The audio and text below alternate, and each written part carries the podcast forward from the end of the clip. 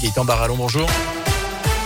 Bonjour Jérôme, bonjour à tous. À la une, une contrainte de plus pour les restaurateurs. C'est la réaction de l'UMI, l'Union des métiers des industries de l'hôtellerie dans la région, alors que le pass vaccinal adopté dimanche pourrait entrer en vigueur dans les prochains jours. Il sera obligatoire à partir de 16 ans dans les lieux de loisirs, de culture, mais aussi dans les bars et les restos donc, avec l'instauration de ce pass. Le secteur de l'hôtellerie-restauration s'attend à faire face à une baisse de fréquentation. Alain Grégoire est le président de l'UMI en Auvergne-Rhône-Alpes. Déjà, euh, vous enlevez euh, les 10% de Français non vaccinés, puisqu'il il y en a quand même 6 millions non vaccinés, plus les 600 000 qui se sont fait éjecter du fait que quelque part euh, la troisième dose n'a pas été faite dans les délais. Donc ça fait au moins 10-12% plus euh, l'activité partielle qui est de rigueur depuis maintenant euh, plus de quatre semaines, qui fait perdre du chiffre d'affaires aux bars, aux restaurants, surtout aux brasseries, aux cafés, puisque euh, les Français travaillent de chez eux, du moins une bonne partie. Bon, voilà, toutes ces contraintes s'additionnent, s'ajoutent, et le gouvernement n'a pas pris encore la mesure du désarroi des professionnels.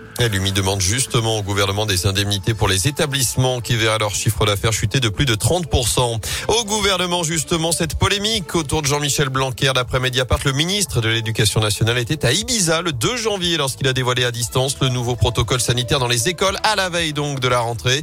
Le ministère confirme qu'il a travaillé à distance, que les annonces n'auraient pas eu lieu plus tôt, même s'il avait été là. Pas suffisant pour l'opposition qui réclame sa démission alors que les syndicats appellent à une nouvelle journée de mobilisation ce jeudi dans les écoles, collèges et les lycées. Dans l'actu également, un espace d'expression pour libérer la parole. Une réunion publique d'information et d'échange est organisée ce soir à partir de 20h à Gramont en présence de l'évêque de Saint-Étienne. Gramont, cette commune des monts du Lyonnais d'où le père Louis Ribes était originaire. Cet artiste peintre décédé en 1994 est accusé d'agression sexuelle par plusieurs victimes présumées. Révélation la semaine dernière des diocèses de Lyon, Grenoble-Vienne et Saint-Étienne. Des faits qui auraient été commis sur des enfants dans les années 70 et 80 et seraient donc prescrits aujourd'hui. À saint une mère de famille poursuivie pour délaissement. Cette femme de 31 ans avait abandonné son enfant de moins de 3 ans mercredi dernier dans leur appartement du quartier de Bellevue pour retrouver une amie. Le petit garçon avait été retrouvé quelques heures plus tard par les policiers, alerté par des riverains. Il avait les jambes coincées par une écharpe, la couche débordant d'excréments. D'après le progrès, il a fait l'objet d'un placement d'urgence au foyer départemental de l'enfance. Sa mère, elle, sera jugée en mars prochain. En bref, il dénonce un procès politique. Éric Zemmour a été condamné hier pour provocation à la haine. À la clé, une amende de 10 000 euros pour ses propos sur les mineurs isolés qu'il avait qualifiés, je cite, de voleurs, violeurs et assassins. L'avocat du candidat à la présidentielle va faire appel.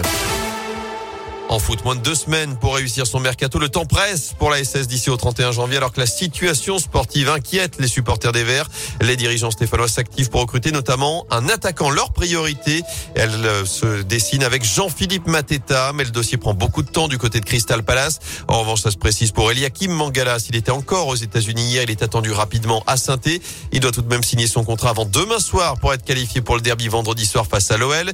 Un derby que ne disputera pas Joris Niagnon, l'ancien défenseur de de Rennes et de Séville n'est toujours pas prêt physiquement pour être aligné en Ligue 1. J'ajoute par ailleurs que Denis Bouanga a été testé positif au Covid. Il manquera le match face au Maroc avec le Gabon ce soir à 20h pour le troisième match de poule de la Coupe d'Afrique des Nations. À suivre en basket la 13e journée de Pro B. Ce soir, Saint-Chamond va tenter de conforter sa place de leader sur le parquet de Saint-Vallier. Ce sera à partir de 20h30. Du tennis, la suite du premier tour à l'Open d'Australie et Benoît Père engagé dans un cinquième set face au Brésilien Montero à Melbourne. Notez la belle belle perf cette nuit Richard Gasquet, vainqueur de son compatriote Hugo Humbert. Ça passe aussi pour Alizé Cornet. Élimination revanche d'Hugo Gaston, Clara Burel, Océane Dodin et Caroline Garcia.